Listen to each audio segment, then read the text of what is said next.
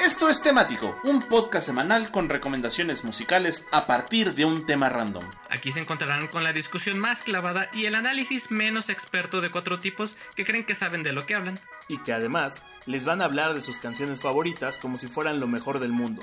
Pero eso sí, después de escucharlos, la música no les volverá a sonar igual. Esto es temático. Comenzamos. Bienvenidos a Temático.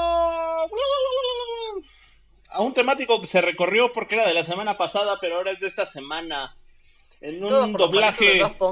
En un doblaje de la tela cósmica del espacio-tiempo se recorrió una semana o se atrasó. Depende de cómo lo vean. Depende de cómo lo vean. Exactamente. Depende de cuándo lo escuchen. Y depende de cuándo lo escuchen. Bienvenidos a este podcast, broadcast, spacecast que debió haberse emitido la semana pasada, pero no fue así porque se murieron los Daft Punk y este uno de ellos explotó. Y ahora literal. Sí, sí, y justo explotaron el día de la bandera, lo cual nos dejó muy tristes. No, explotaron el día de mi cumpleaños. Ah, sí. También, Sí, cierto. pero tú eres la bandera, eh, tú eres la bandera, Matita. Tú eres la mera bandera. Arreglado. Soy la pura Eres- Arreglado. Eres, eres la punta, eres la pura bandera. Ey, Entonces, eh, pues justo esto que iba a ser el podcast del Día de la Bandera se recorrió y ahora es pues un podcast del Día de la Bandera una semana después. Y así empezamos con este podcast que son no hablamos de la bandera de México. rolas para la bandera, bandera de México, legado de nuestros héroes. Yo no puedo decir nada porque soy mormono. ¿Cuáles eran los que no podían estar en las ceremonias? Los testigos. Ah, sí, no testigos. pueden, eh, venerar otras figuras que no sea Señor Jesucristo. Eh, pero soy vampiro. Ah, está bien, los cubre. Y este... Si dices que eres vampiro, te da una gaseosa gratis en el cine. No puedo ser agnóstico. Ni lista. De patria agnóstica. Bueno, Patria eh, Agnóstica. Pa- Patria Agnóstica es como buen nombre para una banda de punk. ajá. Ajá, sí. Eso o nacionalidad agnóstica. Sí, sí, sí. Registramos el nombre antes de que de nos lo roben. Sí, Patria... Patria agnóstica. Patria agnóstica. Nacionalidad agnóstica. Como igual que el, igual que el dildo pagano. disco. Pero esa era de, esa era de metal. ¿No había unos que ya eran O rito noise. pagano?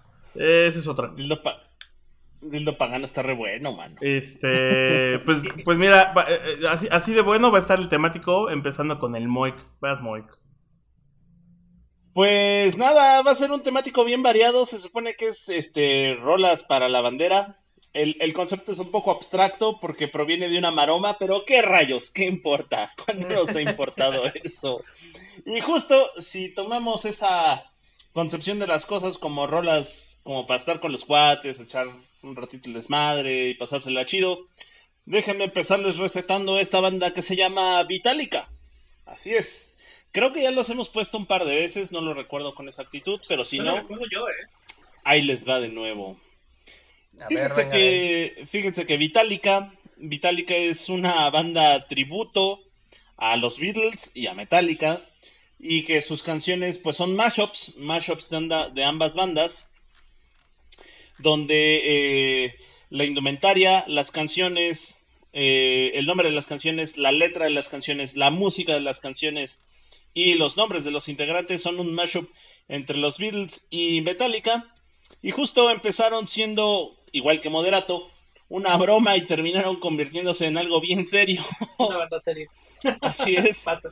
Y se convirtieron de hecho en algo tan serio que les han abierto a bandas como Dream Theater, a Motorhead, a Testament, a Creator, a Sepultura, entre otros tantos más. Uf, ahí Así, nomás para que se dé un quemón de, de Ahí- calibre. ahí nomás. Eh, sus, El tamaño de bandera que son. Ajá. Exactamente. Como, como se pueden imaginar, sus discos pues también tienen este tipo de, mashups como A Garage Days Night, por ejemplo, o, o Vitalica haciendo alusión al disco negro y al disco blanco, la portada es un disco gris, el Sgt. Headfield's Motorbread Pop Band, el All You Need Is Blood, y este, el Masterful Mystery Tour, el Winter Plumber Band y el A.B. Load, por ejemplo, ¿no? Ah, hay ¿Quién que- es? Aprovecha que no hay moderador. Sí, hay que, aprovecha que no hay. Ah, ya llegó. Maldita sea. Ay, volvió el moderador. Sigue, sigue, sigue. Los miembros, ¿quiénes son los miembros? James Lenfield, en la voz, las letras y la guitarra. George Hamston en la guitarra, Cliff McBurney en el bajo y Ringo Lars en la batería. Así Ringo es. Lars. Li- Ringo Lars. y bueno, pues como la neta es que está bien chido para echar cotorreo, les vamos a recetar esta bonita canción que se llama eh, Hey Dude. Hey Dude, así es. Que tiene. Está, la neta es que como canción está bien chida porque eh, es esta. Es Hey, Du- es hey Jude de The Beatles, pero está tocada de manera bien ponchada, como si fuera pues heavy de los ochentas. Este, la neta es que las guitarras están pesaditas, la batería está bastante marcada y hágase notar cómo empieza justo la canción. No los voy a spoilear, pero justo eh, denle play a la canción cuando hagamos el playlist y escuchen cómo inicia la canción. Y la neta es que es, es una canción bastante cotorra y la neta, pues la voz también está súper, súper cotorra en el sentido de, de esta, esta situación de Vitálica. Eh, no hay mucho que decir, Vitálica gira, gira alrededor del mundo como por dos bandos. El primero es, como ya les mencioné, siendo teloneros de bandas de metal serias. Y por otra parte también tienen espectáculos, espectáculos con bandas tributo y, bandas de broma, como podemos encontrar eh, otras, eh, otras relacionadas que son como Dread Zeppelin, este, Jesus Elvis, no confundir con Elvis Christ, que ese es otro, pero está Jesus Elvis y, y- y- y demás bandas este, de cotorreo que la neta pues vale la pena ver porque pues, es para pasar el rato, bien cotorras. porque están bien cotorras. Y, y, pues por eso básicamente aparece en Rolas para la Bandera, porque es una bonita canción para justo dedicársela a la bandera, a los cuates, eh, pues cantarla borracho, con un, unas- un par de cervezas arriba, ¿por qué no? Y pues nada, Hey Dude de Vitálica, de lo que vendría siendo su primer EP, el Vitálica, entre otros conocido como el álbum Gris. Y pues nada, así empezamos esto.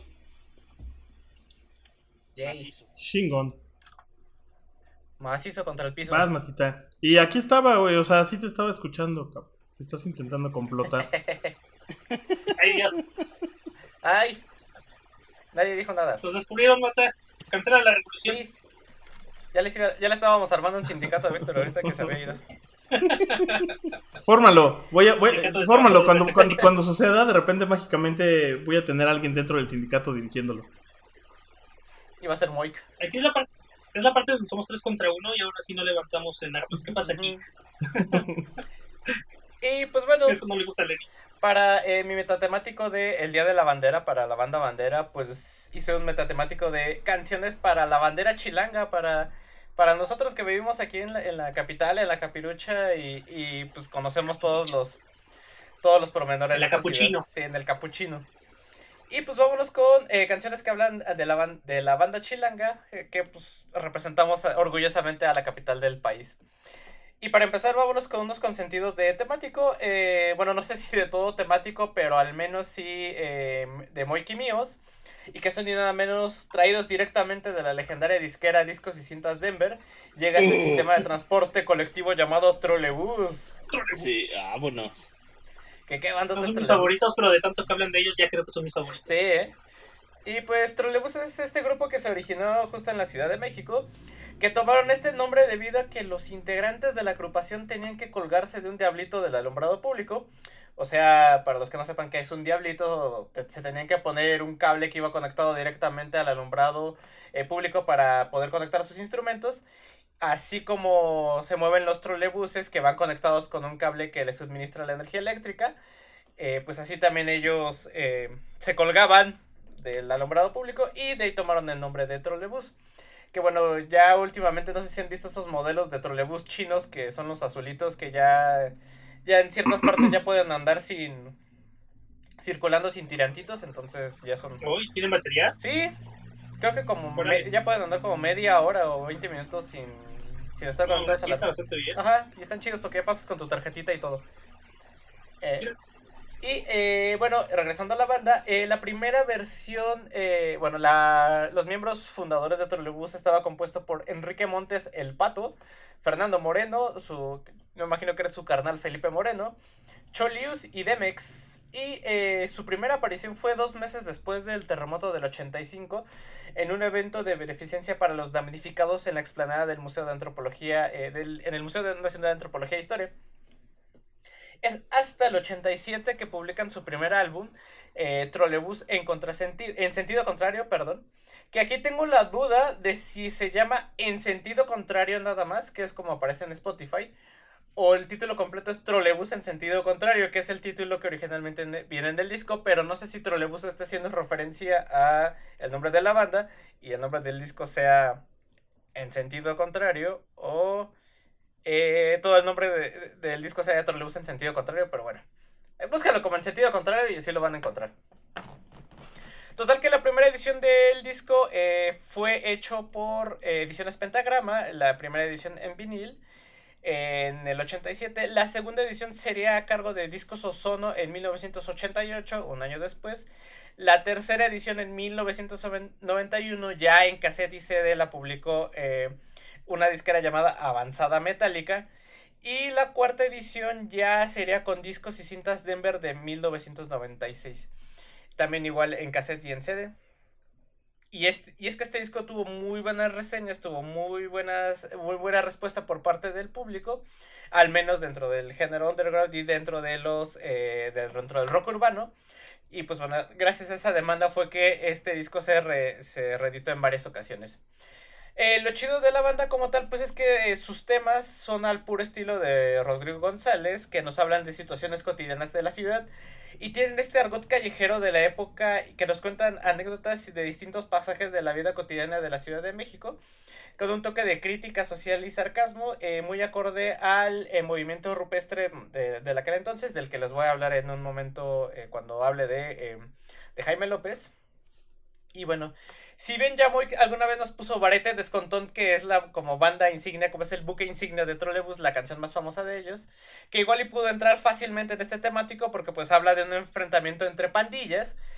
Esta canción que les voy a poner que es Athletic Tepis, eh, siento que también entra porque pues habla de esta bandita que es la bolita de amigos que se reúnen a jugar fucho ya sea en un terregal, en un predio baldío, en uno de estos deportivos populares o incluso hasta en la calle. Y cómo es este grupo, eh, más bien, cómo este grupo eh, está echando coto mientras está la cascarita, están cheleando. Eh, cuando termina el partido se van con, la, con la señora de las garnachas local a echarse sus garnachas.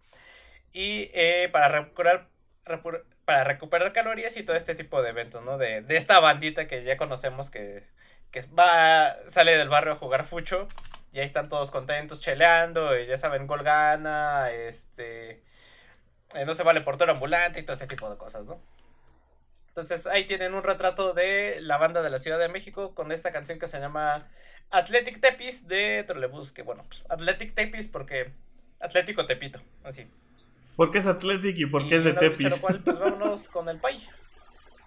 Hola, soy el Pai. ¿Cómo están? Y pues nada, estamos aquí en temático. Justo discutiendo algo fuera del aire y antes de entrar a en vivo hoy, el uso correcto de la palabra etos. Porque principalmente este temático lo voy a dedicar a aletos de la cultura punk, aletos punk. Ajá. Porque si hay algo que es la pura bandita, son los punks, man y su ethos, que es su modo de vida, donde el punk, a diferencia de tal vez otras escenas y otros géneros, tiene mucho esta idea de comunión, de apoyarse entre bandas, de no estar como compitiendo para ver quién es mejor y eso, sino como ser un, un colectivo, ¿no? Aparte del do it yourself y demás, está mucho este sentido de unidad, ¿no? Y creo que es de lo que más me gusta del punk. De cierto modo es también mucho de lo que hizo que el movimiento emo tuviera igual fuerza eh, con el punk, con el hardcore punk, porque era también hablar mucho de pues esta unión, ¿no? De personas, de que están unidos para apoyarte, que entre todos se pone chido el cotorreo. Entonces por eso, por eso es mi temático de letos del punk. Eh... Porque el punk todos somos amigos, en contra del sistema, pero amigos. Abajo la autoridad, arriba los amigos. ¿Cómo decía esa, ese graffiti de contra toda la autoridad excepto la de mi mamá? sí. Ay, ahora, ahora en, en la calle a mí me tocó ver un graffiti bien bonito, así todo mal hecho que dice pinche COVID. Y eso es punk. y bueno, pues sí, el punk justo tiene, tiene yourself, tiene chamarras de, de cuerito, cortes de cabello raros, pintura. Es uno de los movimientos que han este, adoptado el apoyo de minorías desde el principio, que no ha tenido como muchos problemas de distinción de color, raza, credo, religión, identidad sexual, etcétera. A excepción de los punks nazis que no los queremos, los odiamos y que por favor se lo chinguen cuando se pueda. Sí, esos no. Esos no. Los demás punk sí. Y justo, o sea, creo que hasta el punk tiene muchas bandas pues diversas, ¿no? De chicas, bandas gay, bandas transexuales, bandas de todo. Es bien bonito el punk. Y uno de sus máximos exponentes, que también se me hace bien cool, es NoFX, Que sacaron disco este año. que sacaron disco esta semana, ¿no? Bueno, esta ¿Semana, semana. la semana pasada? No, la semana pasada. La semana pasada. El 26 de febrero salió un nuevo disco, justo también vamos a poner una canción de su nuevo disco. Bueno, Pero la ¿por qué semana? Porque, la semana pasada estuvo en este año. eso sí. Pero ¿por qué NoFX? Porque son la mera bandita. O sea, para empezar hay algo que ha sucedido con muchas bandas de punk. Y es que cuando se vuelven grandes, lo segundo que hacen, lo primero que hacen es irse de fiesta. Lo segundo es abrir una disquera y apoyar otras bandas punk que están creciendo. Ha pasado con Bad Religion, ha pasado con, con The ha pasado con NoFX, que tienen su disquera Factory Records. Y estaba viendo hace poco en una entrevista que la idea era que ellos no querían salir en Epitaph, que es la disquera de Bad Religion. Querían solamente ser, ser independientes todo el tiempo, pero pues no lo lograron después un poquito con Epitaph y luego ya sacaron otra disquera que les fue bien. Y han tenido a varias bandas como No Use for a Name, a Propagandi y un montón, un montón más. Y pues todos los discos de NoFX también han sido editados por Fabric. Que está, está bien divertido. Y Offspring sacó Nitro Records, por ejemplo, hablaremos de ellos más tarde. Y otra cosa que se me hace bien cool del punk, y pues sí, de toda la escena que ha hecho bastante NoFX, es los split álbumes, que sacan un disco acompañado de otra banda en una onda de promoverse los dos.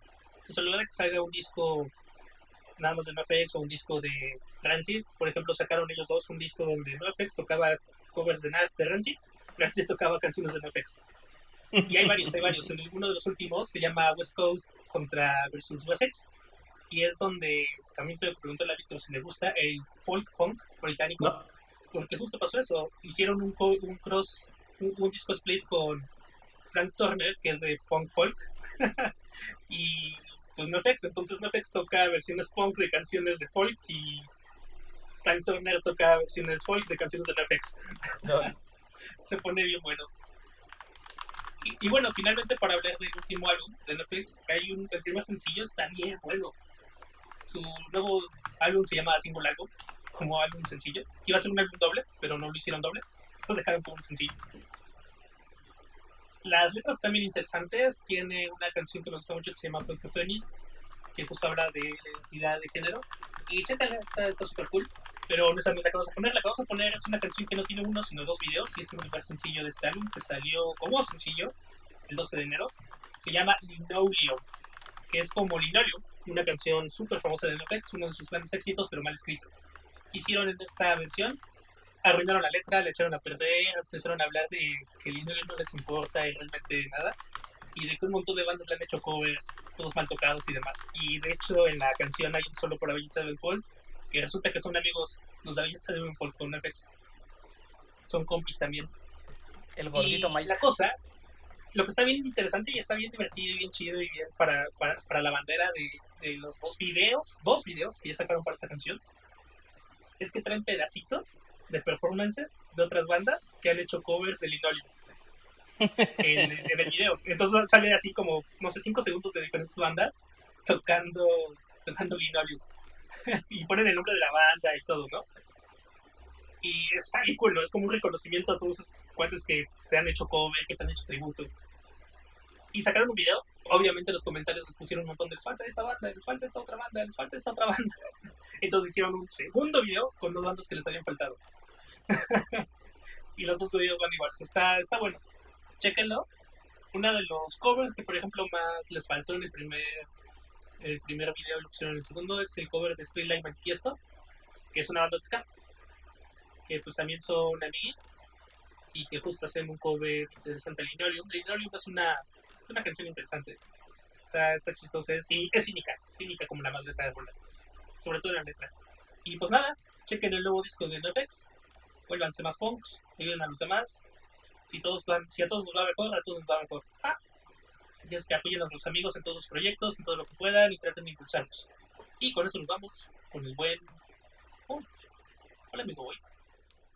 Ah, mm, no, no, no me encantó el folk punk. Sí me los pasaste. No fue lo mío. Eso es lo que se puede. hace lo que se puede, como dices. Este. El intento se hizo. Necesito. Ahí está.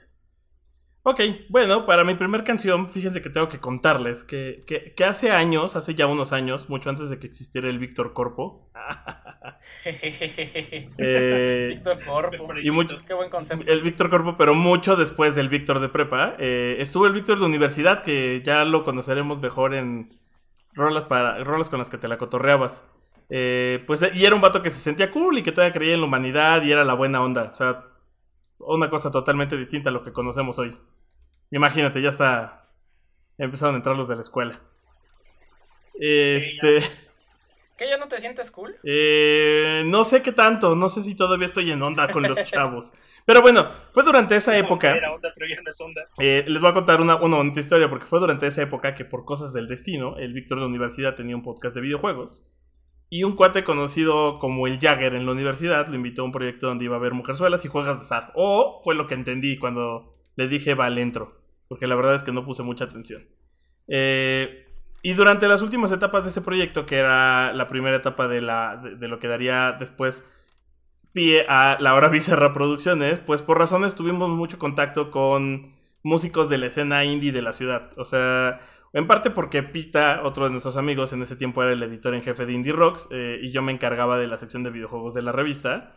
Eh, y por otro lado, una de sus amigas que trabajaba justo ahí empezó uno de esos proyectos que se llama La Vanderbilt.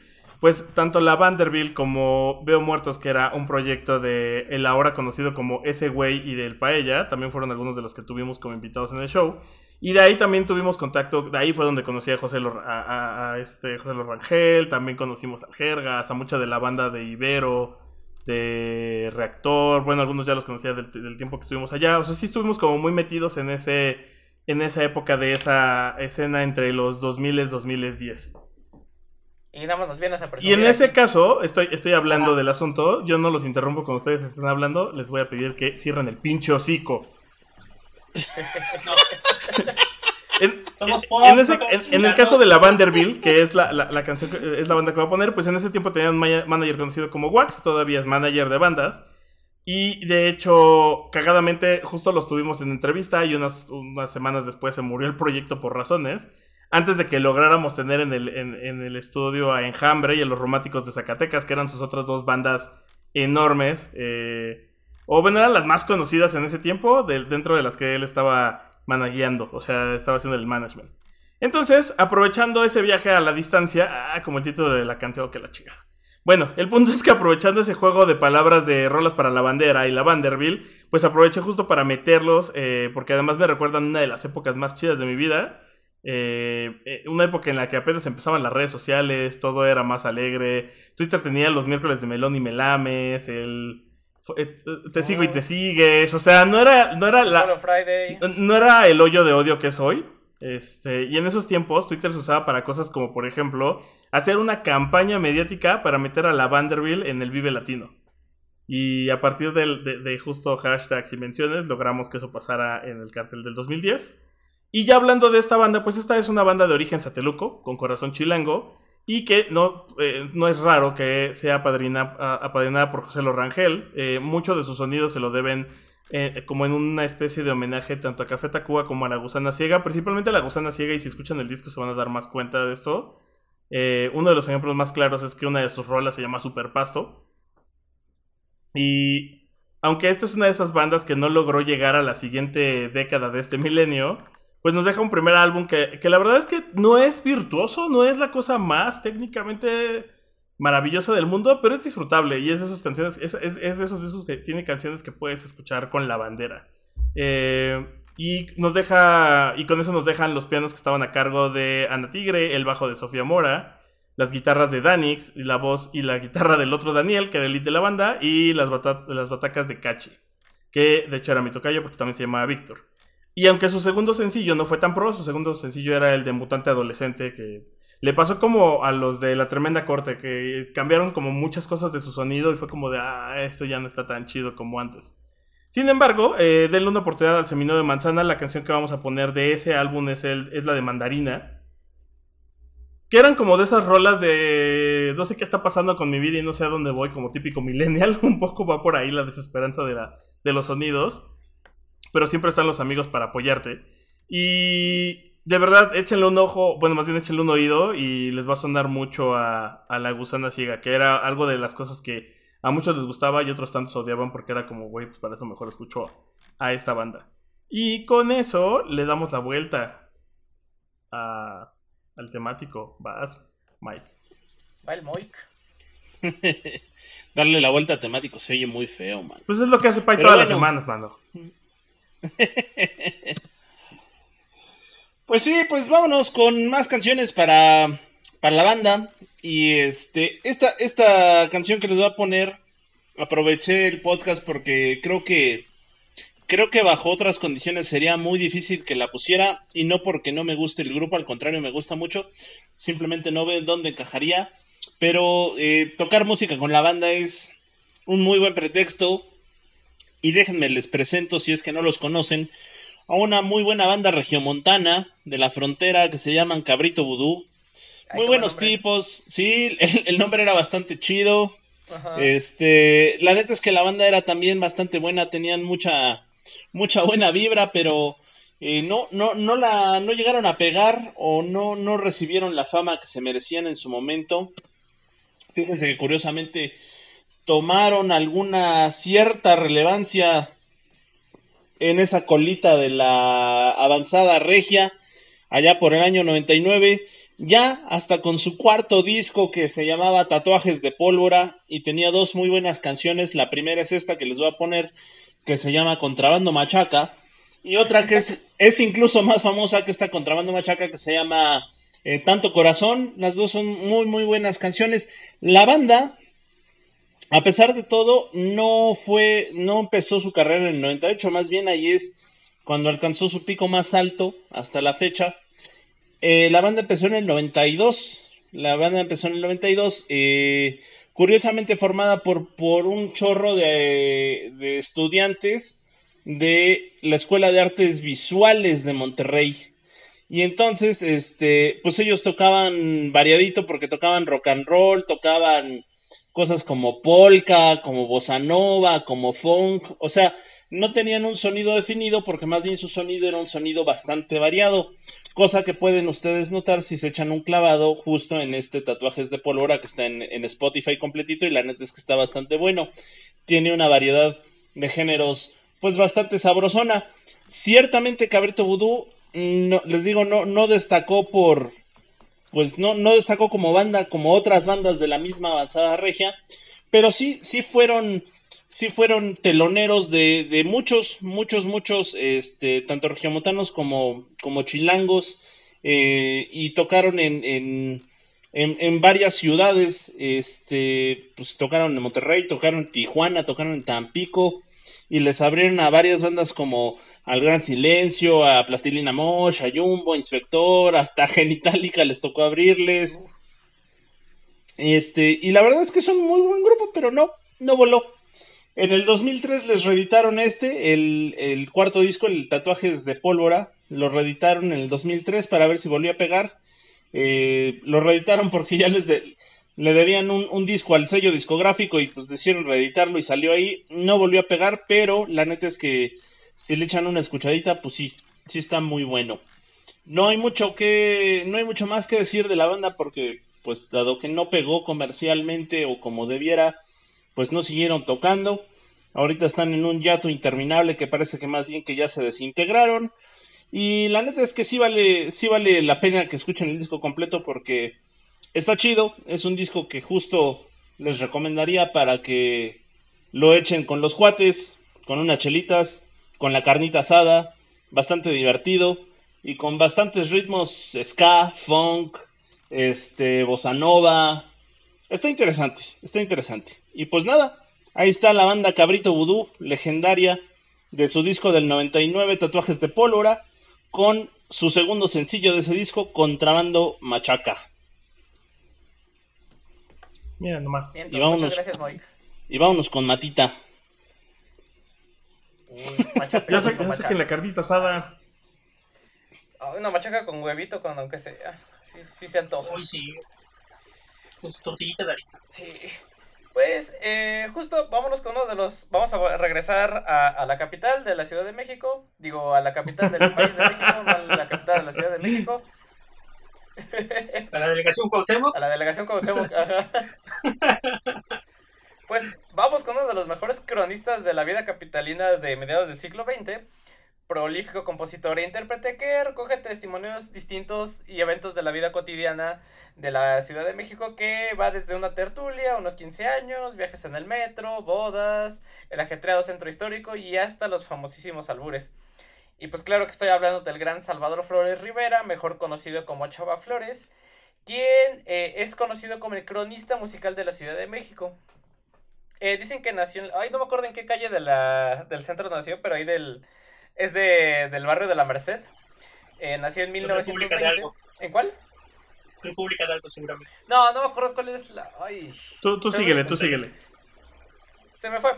No, porque Donceles está más hacia el centro y Merced, pues está más hacia la Merced. Eh, pues total que nació en 1920 y no se logran poner de acuerdo en dónde creció. Algunos dicen que es en Tacuba, otros que en la Roma, otros que en Santa María la Ratera o hasta en Azcapoatraco. En, en resumen, creció en el DF, mano. En resumen, creció en el DF, como bien dice Mike, y como se podrán dar cuenta, este señor pues nació dentro del barrio y creció dentro del barrio. en la calle de la Soledad, por cierto. En la calle de la Soledad, exacto, muchas gracias. Y justo hizo canciones para el barrio y para la bandera. Bueno, además de este, eh, de este acercamiento tan tempran- a tan temprana edad con el barrio, pues también sus múltiples empleos que tuvo para subsistir, que van desde costurero, encargado de almacén, cobrador, vendedor puerta a puerta, administrador de una ferre- ferretería y una, y una larga lista de etcéteras. Entonces estos empleos le dieron movilidad por toda la ciudad y es así como recorrió varios barrios y colonias populares de la ciudad y fue testigo de distintas cosas en común que ocurrían en, en estos barrios eh, y que pues, dijo, ay, pues está cagada la banda, ¿no? La banda de la banda chilanga. Y si hay una canción que retrata fielmente cómo era y en muchos aspectos cómo sigue siendo la vida en la capital y cómo se comporta la banda chilanga, pues es justo Sábado Distrito Federal, que desafortunadamente pues ya no se le conoce como Distrito Federal, ahora ya es Ciudad de México, pero pues que todavía queda el nombre en esta canción, ¿no? Y pues esta canción se volvió el himno no oficial de la Ciudad de México, ya que eh, retrata con humor la vida, eh, la vida en la capital mexicana y cómo es que se comporta la banda, la banderita chilanga en, en ese entonces y todavía en algunas eh, en estas épocas. Y ya como último dato curioso, que no les dije la vez anterior que hablé de Chava Flores, porque también ya lo hemos puesto en este programa, precisamente por ser un gran cronista de varias de varios este, aspectos de la vida cotidiana de la ciudad. Eh, resulta que estuvo un año preso en, en Lecumberri y su hija cuenta que eh, pues él era un hombre muy confiado y que el padrino de bautizo de la, de la hija eh, lo acusó de deberles 25 mil pesos.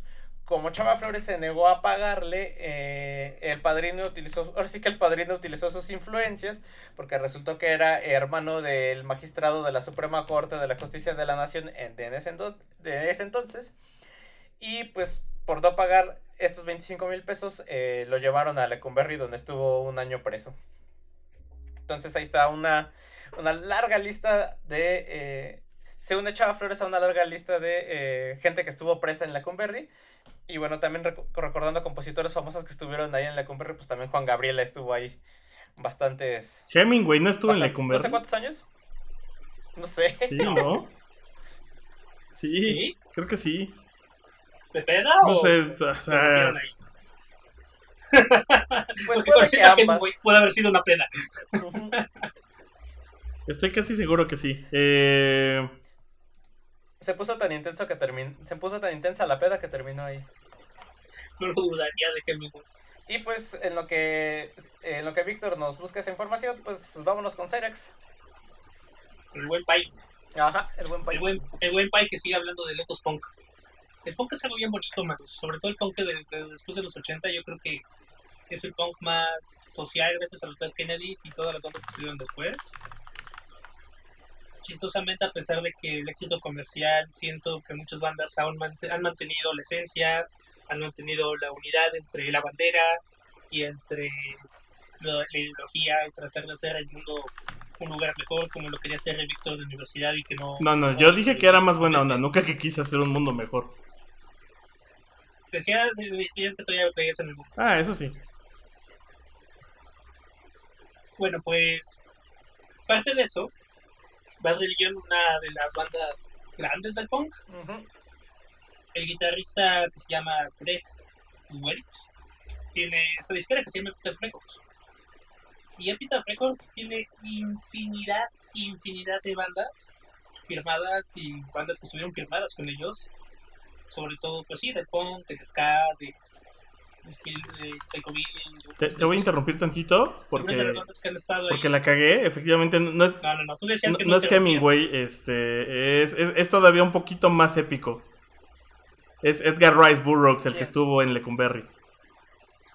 Ah, Ajá. Edgar Arroz. El arroz, papá. arroz, este, arroz vecindarios.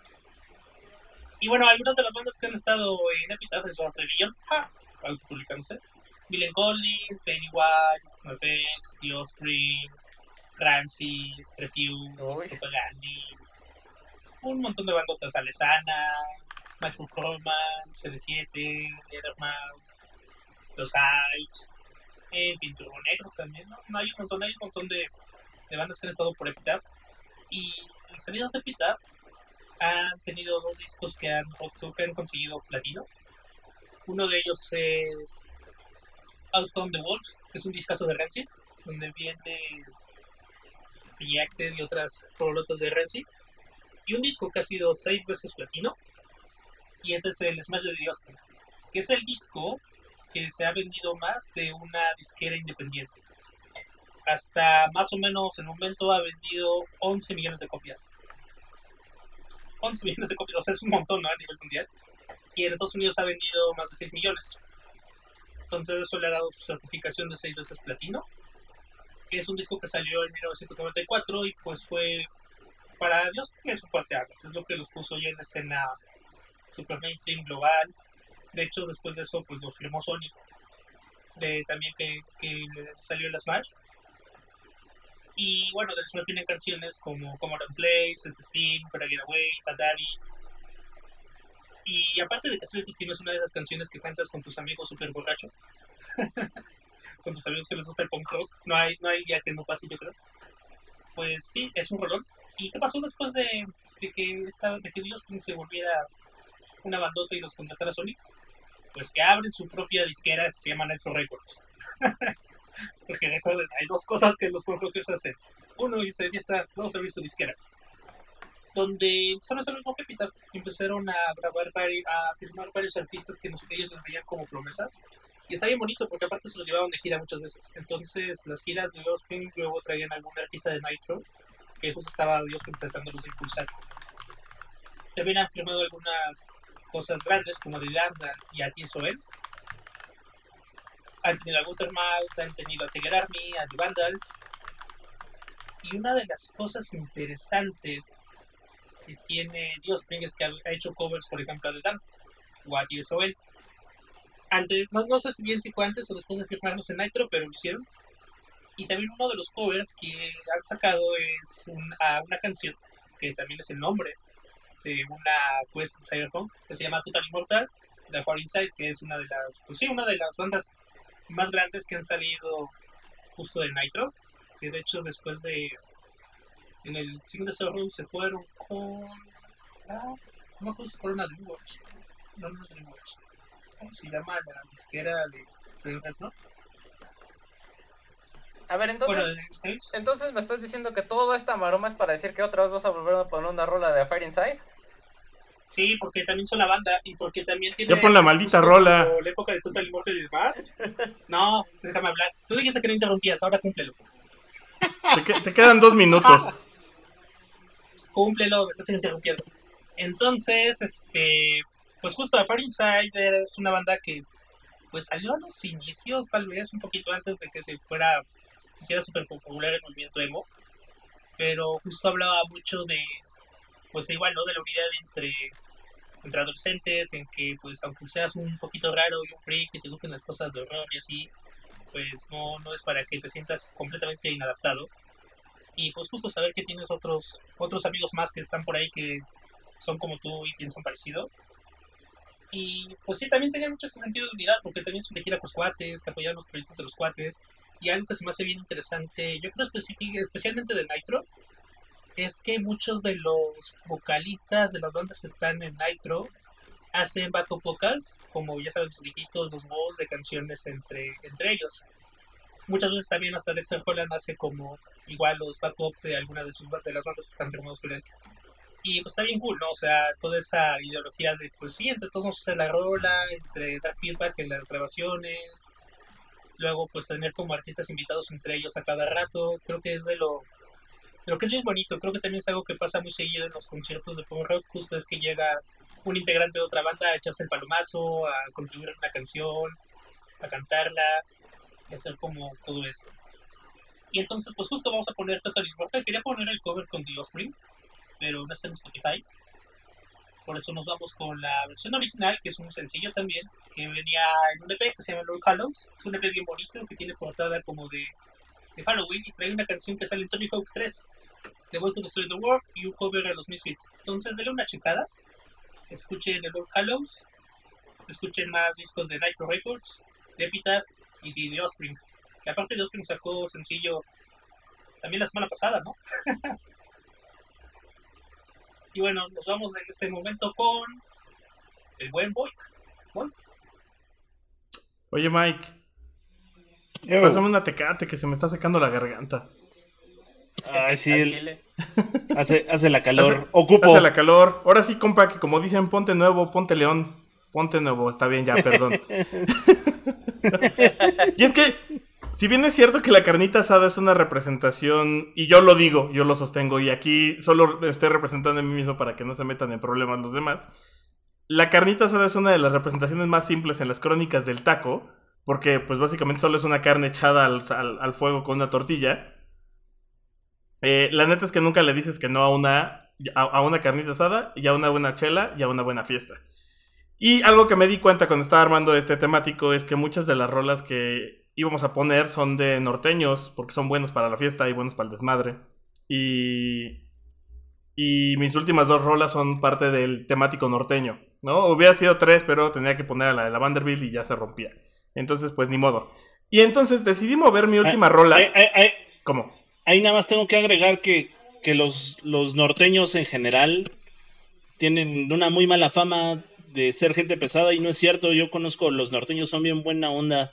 Sí, sí, sí. arman la carnita asada. Realmente todas las veces que he ido a Monterrey eh, me le he pasado bastante, bastante chido. Más allá de lo que dice la gente. Y en Saltillo también, ¿eh? Igual. En Coahuila. Lo- y en Tamaulipas, los norteños son chidos. Sí, en Tamaulipas. En Mataulipas. Este. Pero bueno, como les digo, lo- los regios saben tirar la fiesta chida. Y por eso, aunque moví mis rolas del lugar, pues ahora sigue Peligroso Pop de Plastilina Mosh. Con lo cual, pues que les valga madre, ¿no? Que qué rola pongo. Eh, ahorita voy a explicar un poco por qué está. Eh, además, porque esta rola, cuando la escuchas, es de esas que te dan ganas de echarte unas frías y tomar rumbo a la playa más cercana a ver dónde termina la fiesta. Eh, entonces, Peligroso Pop no, no, no es una rola que, que funcione para la bandera por su letra, porque no tiene mucho que ver realmente con eso. Pero sí, porque invita totalmente a la fiesta, porque sí suena a. Aquí ya vas bastante ebrio, no hagan eso por favor. Rumbo a Acapulco. O como yo con esta anécdota, eh, te la pasas echando desmadre en un Vive Latino. Y es que la última vez que los vi, y que de las últimas veces que fui a un concierto, antes de que supiera que el mundo iba a cambiar, eh, fue en un Vive Latino en donde estuvieron los de Plastilina Mosh.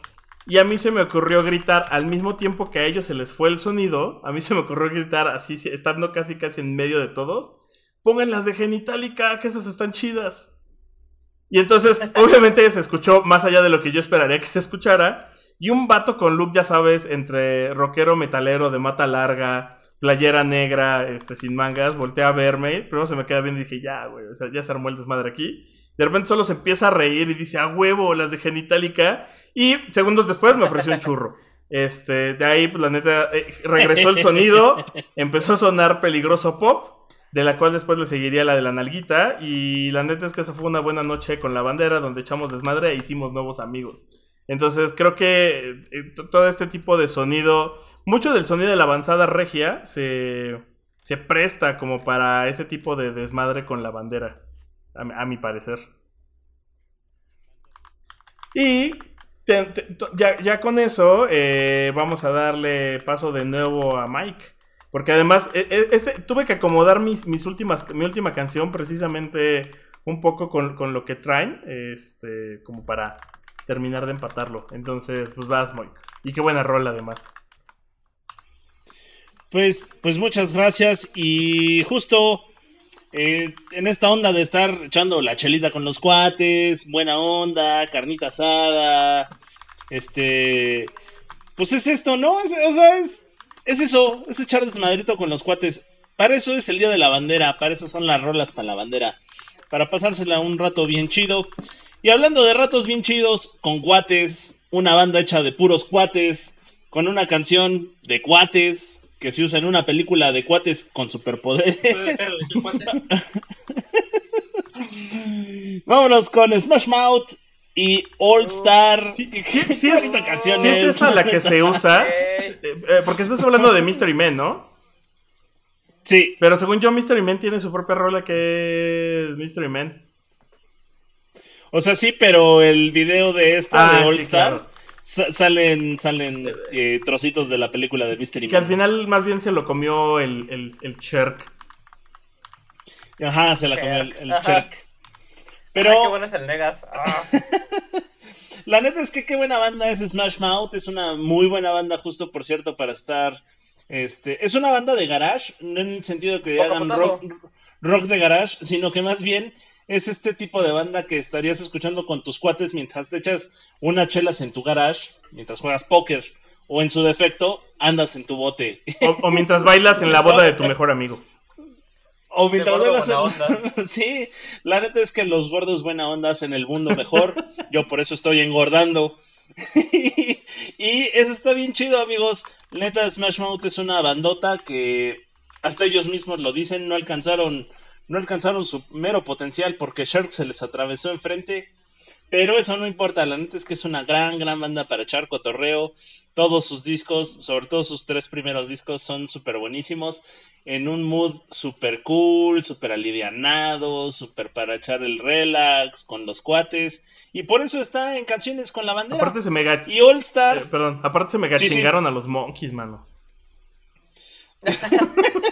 Pero de todas maneras, esos ni tocaban sus ¡Cállate! Ni tocaban sus Y pues, ciertamente no hay mucho que decir. Ya hemos puesto a Smash Mouth antes también. Y la neta es que son súper chidos. Esta es una canción súper chida. De las que te pueden levantar el ánimo en un día que no esté tan chido, en el que no te vaya tan chido. Y pones esta canción y te levanta el ánimo. Una, porque es una canción con muy buena actitud y dos, porque ciertamente justo te recuerda a los momentos con tus cuates. Y eso, eso, pues, pues está bien chido. Eso es All Star, sí, eh, te dice que tú puedes ser toda una estrella, pero más bien si fuera All Stars, los All Stars son todos tus cuates con los que te pasas un buen rato.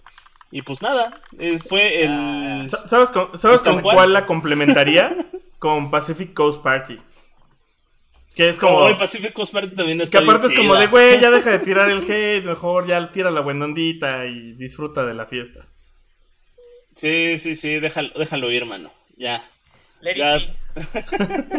tira, tira, tira la nutria a nadar y ya, vente. pues sí, amigos, vámonos con. Con eh, All Star, que además, por cierto, se haría un meme porque está este cuate gordito que hace mashups de canciones con All Star en YouTube. ¿Saben, ¿Saben su nombre? Es un tipo gordito de lentes que hace todo tipo de canciones con All ¿El Star. Pai? ¿Yo? ¿Tú? Hola. Tienes que ser más específico con tipo gordito de lentes. Ajá. Es que hay un Una cuate, hay un cuate en YouTube que hace cualquier canción eh, mientras canta All Star. Bueno, se los busca, se los, Sí, sí, sí. Mándanos el Sí, Zelda. sí, se los voy a buscar y les voy a mandar las, el Zelda. Es que desconozco el, el nombre de este tipo, pero en YouTube existe un, un tipo gordito de lentes que hace la canción que ustedes le pidan en su canal, la hace mientras canta All Star, la hace fitear. Y eso está bien chido. Bueno, pues sin más ni más del disco Astro Lounge, que también es un muy buen disco para echar eh, el, el desmadrito con los cuates. La legendaria banda de gorditos Buena Onda Smash Mouth con All Star y también esos buenos Sí. recuerdos de, de Mystery Man y el hombre que maneja la pala. Somebody Y pues vámonos. Lástima que esta canción entró dentro de la categoría de meme porque ya es una canción meme. De hecho, a- si buscas canciones memes en internet, de seguro aparece, más bien, muy seguramente va a aparecer esta. Pero qué buena canción es eh, All Star. Aparte, como dicen, qué buen disco es el Astro Launch. Y el último que lanzaron, que fue en 2015, creo. También está bueno. O sea, me acuerdo porque estábamos grabando un temático y puse una de esas rolas así de, ah, miren, Smash Mouth sigue vivo y lanzó una canción hace dos días. Ajá, dilo, Ajá. dilo, Matito, dile, dile, dile. No, se le voy a decir que pues lástima que se lo comió el éxito de Shrek y que ahora los identifiquen como los gorditos que cantan la canción de Shrek. Pero sí son una banda y tienen más canciones que, que estas. Y a propósito de lo que decía... Arriba de el que, ska. eh, de que arriba el ska y de que... Y de que Smash Mouth se chingó a, a los Monkeys. Pues también de paso se chingó a Neil Diamond porque la original de Emma Believer es de Neil Madres, Diamond. neta, yo pensaba que era de los Monkeys. Sí. No, ni siquiera... Por, e- ¿Por qué crees que dicen que los Monkeys ni siquiera tocan sus instrumentos ni escriben sus canciones? Pero los Monkeys son- eran los enemigos acérrimos de los Beach Boys. Los Beach Boys no sabían, pero los Monkeys eran sus enemigos. Sí, exacto. Que alguien le hubiera avisado a Brian Wilson. Pero Es sí, graci- original de Ame Believer es de Neil Diamond. Es gracioso porque es real. Y me dicen los niños, me dicen los niños que entraron ahorita en Japón que el canal del tipo gordito que canta cualquier, eh, canta All Star de Smash Mouth sobre cualquier otra canción se llama John Sudano. J-O-N Sudano. Lo, lo pueden encontrar en YouTube. Listo.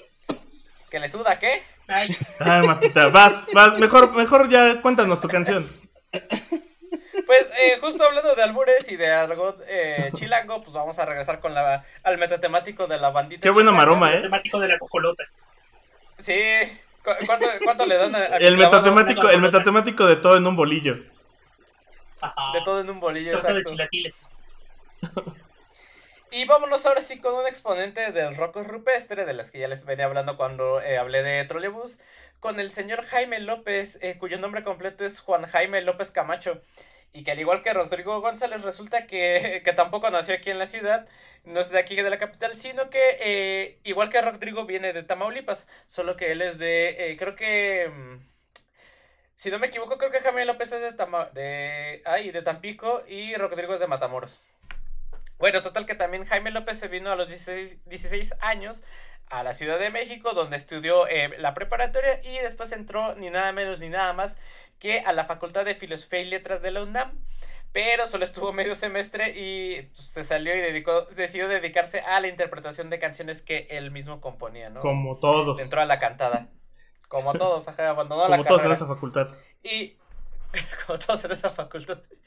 Y muy al estilo de Rodrigo y de Trolebús, pues él en sus canciones describe la vida cotidiana de la Ciudad de México y esta relación amor-odio que tenemos hacia, hacia la ciudad, eh, que tenemos los habitantes de la ciudad, pues eh, todo esto usando el argot y el slang chilango, ¿no? Del que ya venimos mm, eh, platicando. Por ello está considerado un pilar muy importante dentro del rock mexicano y dentro del rock urbano, aunque también, bueno, ha hecho canciones en otros géneros como el tropical, el ranchero, el blues y el bolero y demás, ¿no? Que también son, eh, pues, están apegados también a los ruidos de, de la ciudad. Y su canción más popular, la más famosa, la que todo el mundo le conoce, es Chilanga Banda, la cual compuso en 1994 junto a, a La Barranca y fue incluido en el álbum experimental Odio Funky, que eh, fue editado, eh, bueno, pues salió en 1995. Obviamente la versión más famosa de esta canción es el cover que un año después le haría Café Tacuba en 1996 en su disco Avalancha de Éxito. ¿Qué? ¿Es un cover? Sí, es un cover. ¿En serio? Sí. Es así que todas las canciones de son covers. Ah, sí. ¡No! También, de- también del Vale Callampa. De ahí todos son canciones No, mi de, sistema de, de creencias. Y eh, una vez, más bien, ya hablando como tal de, eh, de Chilanga Banga, eh, pues es la canción original está pues muy ah, pegada al rap, con una percusión muy minimalista de fondo, y usando mucho el slang, el argot, el caló chilango, que también se le puede llamar así, para, y arma este discurso en el que pues podemos interpretar que un taxista de nivel socioeconómico eh, bajo relata lo que le toca vivir viajando por las calles de la ciudad y a grandes rasgos pues es un relato entre la bandita que está eh, fuera de la ley y también por otro lado la bandita que está que representa la ley no por un lado los los chiflas y malafachas de los que habla la canción Y los chotas. y por otro los La chota. tiras o los chotas. Ajá, la chota que muchas veces también se tiene que, eh, que ir por fuera de la ley para poder sobrevivir. Y es esta cultura muy mexicana del que no tranza, no avanza, ¿no? El de, o el de chingas o te chingas, ¿no?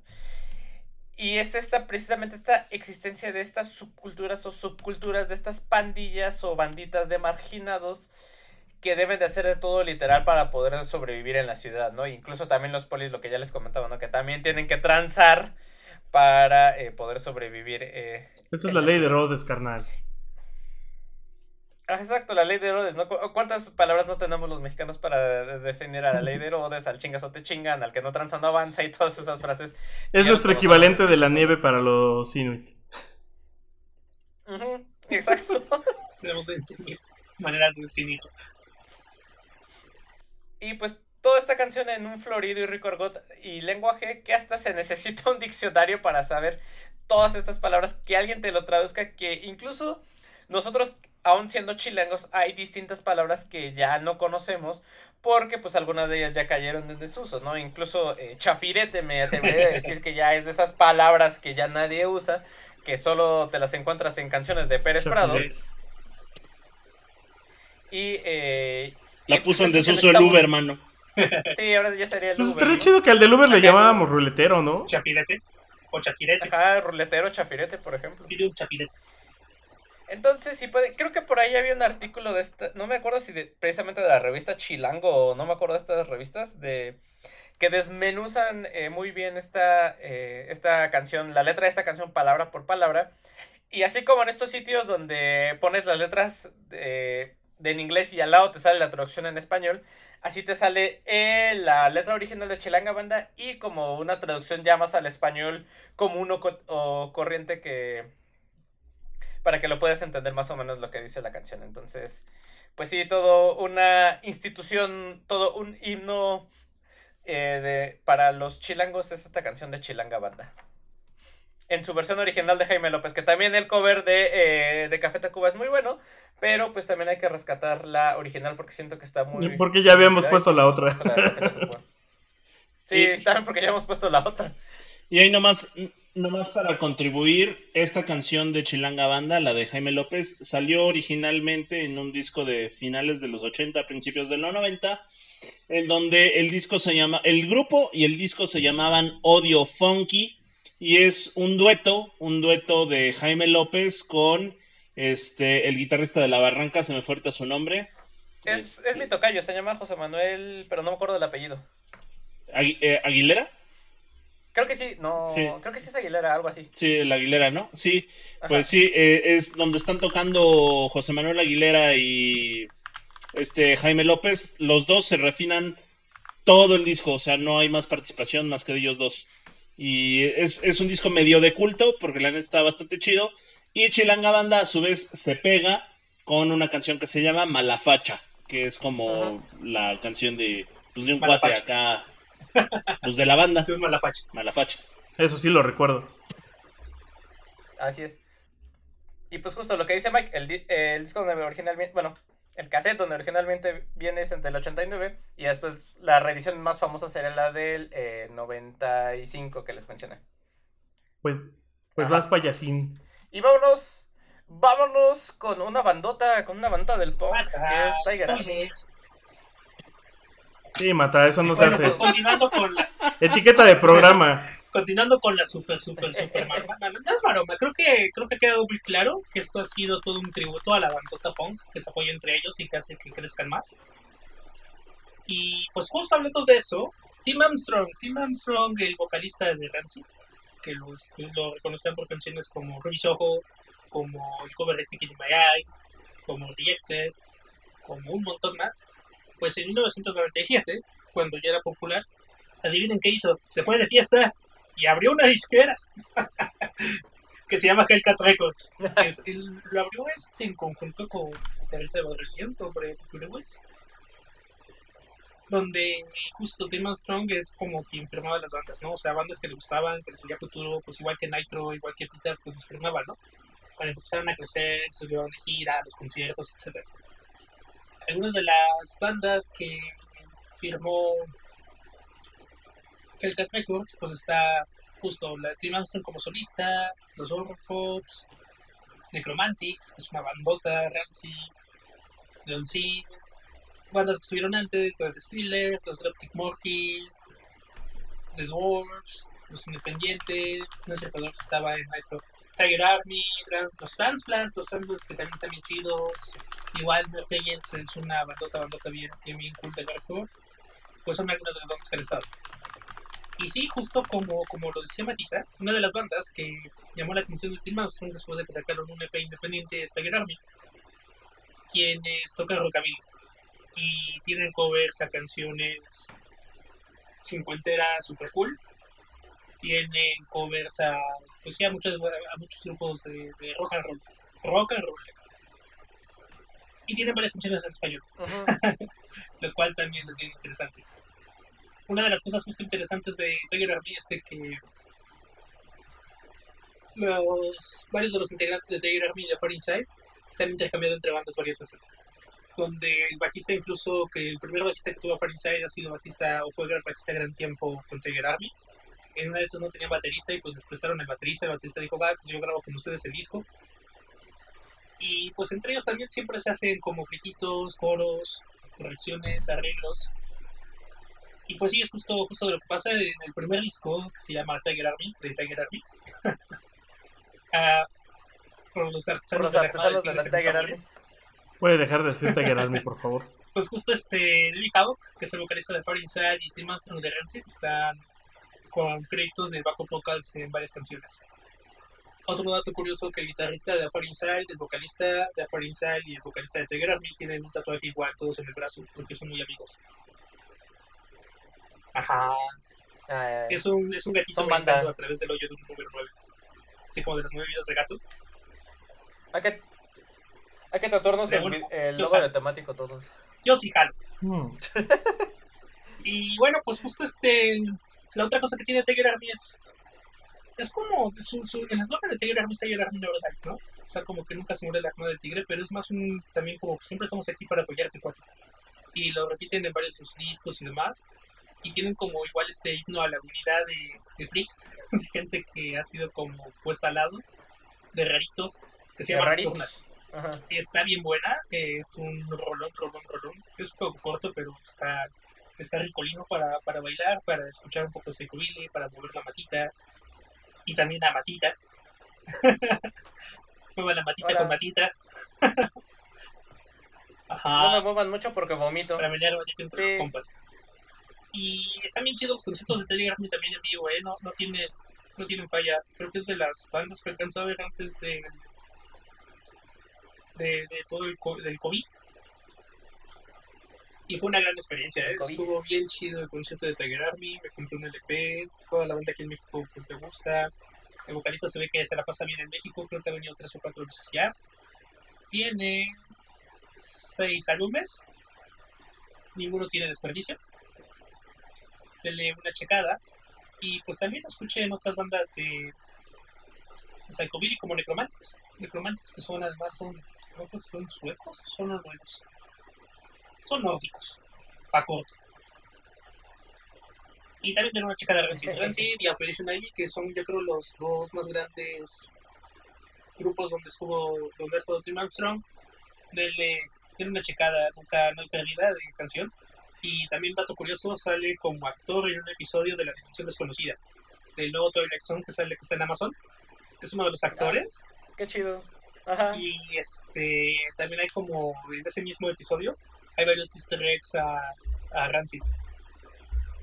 Entonces dele, dele una checada. Y estuvo gracioso porque aparte como que sí lo reconocí cuando se le fuera a decir Steve Armstrong, ¿no? Y ya le usan los créditos Steve Armstrong, busqué en internet mi database y sí es el mismo Steve Armstrong. como órale. Y pues ya, denle una checada. También vi La Dimensión Desconocida, el remake está bien bueno, son solo dos temporadas. El episodio más divertido es un episodio de la dimensión desconocida que habla de la dimensión desconocida y la dimensión desconocida. No es choro, en serio, veanlo. Es el último de la primera temporada, está bien bueno. No tiene desperdicio. Y pues nada, con eso nos vamos al cierre. Con el buen. Al cierre. Al cierre. Oigan, eh, estoy viendo una imagen de una fuente muy seria que dice que basado en mi signo astral me toca escuchar a Ministries Uf. entre bandas darks. Por poco me tocaba de No, Cure, qué está triste. chido. Date. A ver, a ver, Matita, ¿cuál es tu signo zodiacal? Eh, Piscis. Piscis, te toca Bauhaus. Ministry va, va con tu, con tu furia, Víctor. Puede ser. A ver, pícale acuario. Bueno. Es, es, es como, si, como si escucharas el borrego de Café Tacuba, man. Oye, fíjense que ya- para el cierre, eh, tengo una banda que se formó en el 2012 que está conformada por Ushka Rapat, Fugdot, Soda Popinski, FX, Faceless Bastard, Cliff Toris y Antillano. Y aunque parezca Salud. Y aunque parezca que aparentemente participaron en la película de Kikas 2 como villanos, realmente estoy hablando de Beaches. Y es que si hay. eh, Cuando, cuando ves una película, cuando ves una serie, cuando alguien te habla de algún lugar, por ejemplo, si hablan de la Ciudad de México, muchas veces va a sonar Chilangabanda. Eh, siento que esta rola que los hizo famosos es la rola que representa Monterrey cuando hablas de ellos. Y es Noreste Caliente de Beaches. Creo que cada que hablas de Monterrey esa es la rola que lo representa. Y por lo mismo, creo que, y por eso la moví también un poco, creo que, eh, eh, perdón, que Noreste Caliente de Habano Beaches es el Chilanga Banda de los Regios. Y voy a tomar su silencio como un chido. Entonces, antes de que lo piensen más, voy a seguir hablando. Y la realidad es que, cheque, cheque la canción y creo que lo dice muy bien. O sea, es un chingo de cervezas, un montón de sombrerudos tirando fiesta, bailando el cumbión y cotorreando el acordeón. Es la de chingo de Cheve y desmadre. Casi, casi. Y hacen alusiones al acordeón de este Ramón Ayala. O sea, tiene todos los elementos que tiene que describir a un regio. Entonces, sí me atrevería a decir que justo es. Le faltó el incesto, pero eh, bueno. excepto el incesto, pero nunca lo sabremos. Eh, pero sí, sí, sí diría que es su equivalente. Así como, como nosotros tenemos nuestra chilanga banda para entender un poco de cómo es el regio. Y este- esta canción, además de, además de que justo se presta a. Saca, la, saca la, carnita asada y saca las cheves y de nuevo otra vez el ambiente de fiesta y el cumbión y todo esto. Además, justo cada que la escucho siempre me acuerdo de fiestas, fiestas de carnita asada en alguna terraza de la Condesa mientras escuchábamos este tipo de canciones y Nortec y cosas del mismo estilo. O sea, como que fue del- de la época en donde se daba eso. Y era muy de, de la banda, güey, de, de la Condesa, güey, de las fiestas. Pero, pues, pasaba muchas veces. De hecho, recuerdo dos, tres fiestas en las que tuve que crashear en casa de Cyrax porque era como de, güey, estoy en una fiesta como a tres cuadras de tu casa y va terminando a las Ajá. 3 de la mañana. ¿Qué va? Ajá. ¿Quién habla? Sí, decía, ok, te abro. Sí, güey, ya, güey. Entonces, eh, yo pensaba cerrar con Peligroso Pop, pero vamos a cerrar con Habano Beaches. Eh, agarremos la troca y vámonos de fiesta, como ven. Jalo. Hay, hay, hay quien está, Jonás y quién más está. Es que, no, no, sí, o sea, es justo. eh, Jonás, según yo, es como el front, que sería. Es que su nombre, es que no sé, el nombre. El nombre artístico. Según yo, Jonás es Faceless Bastard. Ajá, porque todos traen su Ajá, máscara sí, sí, sí. plana, ¿no? Igual que en su momento los de. Se me fue esto, los de Guadalajara. Este. Austin TV. Los- los- Sí, sí, de Guadalajara. Porter. Ah, no, pero Austin Pero TV es de la sí, Ciudad de de México, la sí, cierto, perdón. Sí, sí, sí, son de los pocos que, que han salido de acá. Y sí, claro, Soda Popinski, obviamente pensamos en, Toda Popinski, de Punch Out. en ese juego de NES, En en Punch Out. Pinche Doc. Eh, y pues ya eh, una semana más de programa, muchachos. Recuerden, estamos en iTunes, en Anchor, en Spotify, en Un Amazon Music, que estuvo en el Twitch. En iHeart. en iHeartRadio. eh, sí, esa parte, esa parte está chido porque pues tienen su app y entonces es como si sí estuvieras escuchando estaciones casi de vamos a radio. estar en Yaku Podcast. Ah. Ah, nada más porque ya casi nadie está.